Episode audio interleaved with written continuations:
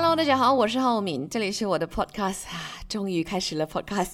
无聊日常心理，其实我无聊日常心理在呃 Instagram 啊或者 Facebook 已经跟大家分享了好一些的内容了啦，只是现在终于把它变成 Podcast 版了，这样，所以希望大家可以多多 subscribe 一下啦，然后当然继续呃 follow 我的 Instagram 还有 Facebook 啦，两个平台呢都是用 How Min How Min 就可以找到我了，How Min 是 H A U M I N。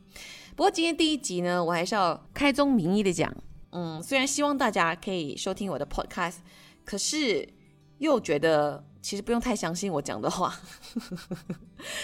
开始很 confused 是不是？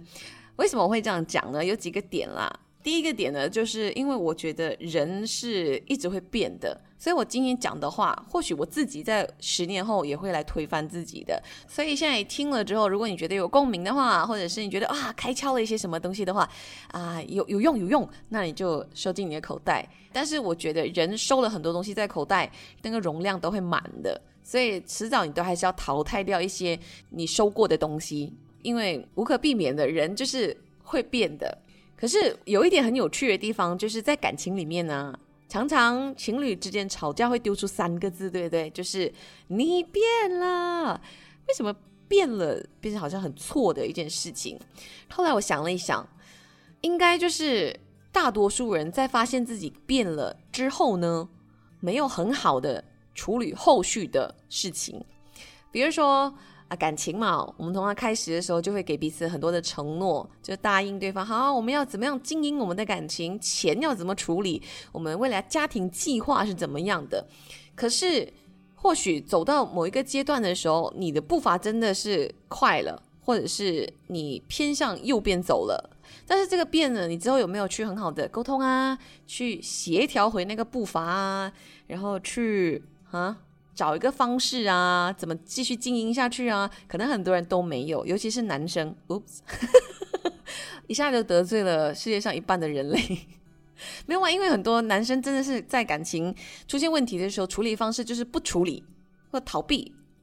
就冷处理这样子啊，当然女生也会有不好的处理方式啦，可能是来闹啊，或者是强词夺理啦，或者之之类的啦。我们今天不要讨论感情之间的处理，不然大家的情侣之间又吵架。反正我要说的是关于变了这件事情，因为呃，人本来走路就已经有快慢了，更何况你在感情里面还要协调，还要就是跟对方讲好，诶，我快的时候也希望你快哦，那我们往左的时候也希望你不要往右哦，这样子，所以确实是。难的。那如果你们是那种可以协调到这样走了很久很久的话，那你们，唉，真的是太令人羡慕了。然后第二点要讲的，刚刚其实也大概有提到，就是关于承诺这件事情。嗯，我觉得承诺，冷静去想的话，它其实就是让你不变的，对吗？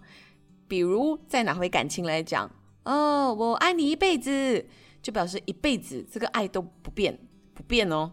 然后或者是我今天开始就每天送你一束花，所以就让你不变哦，这个行为不变。你回想一下哦，其实人答应自己的事情都那么长的会放过自己，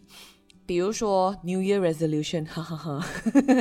现在才一月份，赶快翻一下二零二一年你写了什么，或者回想一下你每一年在一月份写的什么很什么啊，然后我今年要做什么做什么。然后可能到十二月的时候就开始焦虑了，因为太多是没有达到、没有做到，然后你就开始给自己各种的借口啊，因为这样啦，因为去年疫情啦，因为什么什么的，然后就放过自己了，想说没有关系，明年再来，这样一年又一年的这样放过自己。当然，这不是一个好的习惯，我只是说这是很常发生的事实。所以你答应自己的事情都那么容易的放过自己，更何况你还要答应别人，给人家一个承诺，那是非常难的。所以，呃，是奉劝大家对承诺这件事情真的不要太认真。情侣之间也好，嗯，家人之间也好，同事之间、朋友之间，或者社会对你、政府对你的承诺，哈，都不要太认真。但是如果是你给出去的承诺，那你就要为自己负责任了哈。然后第三点呢，为什么不要太相信我讲的话？这是我现在很相信的一个理论，就是呢，每一个人在当下的 belief，我的信念，我相信的事情呢，其实都是相对错的。咦，也就是因为相对错的，所以我们呢才有东西可以学，我们可以学新的资讯，我们有吸收新的养分，然后来变得更对，这就是一种进步。那如果你想，现在我讲的这番话是绝对的对的，那关于这件事情，我就已经没有东西可以学了，已经没有空间再调整了，因为我已经是绝对的对了，是不是？所以呢，我只能说，我现在跟以前的我相比呢，我是相对的对的，但是跟以后的我呢，是相对的错的。也就是为什么刚刚我一开始就讲了，可能十年后再回听我现在讲的这番话呢，我就会有几个点觉得，哎，嗯，为什么那时我会这样讲？现在我不太认同了，因为现在我讲的这个话呢，十年后的自己在听的时候，我现在就是相对错的啦。哼哼这一点大家可以慢慢去啊，拿纸跟笔画一下，就可能比较理得出来。然后最后一点呢，也是我非常鼓励大家做的一件事情，不要太相信一个人讲的话，就是不要照单全收所有的资讯。嗯，因为我身边真的有这样子的朋友，就是他在传达可能他的朋友跟他讲的某些事情的时候呢。有时候听听听就觉得，嗯，哪一些细节就是怪怪的，好像不太 logic。然后当你问他的时候呢，他会说，哦，我没有去思考我，因为就是他跟我讲了，然后我就照单全收了，然后再不拉不拉的跟你讲这样。可是我是觉得啦，每个人都应该保留一个小空间，可能五个 percent 到十个 percent 这样子，去，嗯，你可以把它称为是清醒的空间，或者是。允许自己质疑别人，或者是挑战别人，或者是思考别人讲的话的空间。对于你信任的人、你喜欢的人、你崇拜的人，其实也都应该这样子。更何况我们现在，唉，网络这么发达哈，大家真的是每一天一刷就可能上百则的资讯。就是上百个陌生人跟你讲的话，会进到你的大脑里面。所以，如果你没有保留一个这样子小小的清醒的空间的话呢，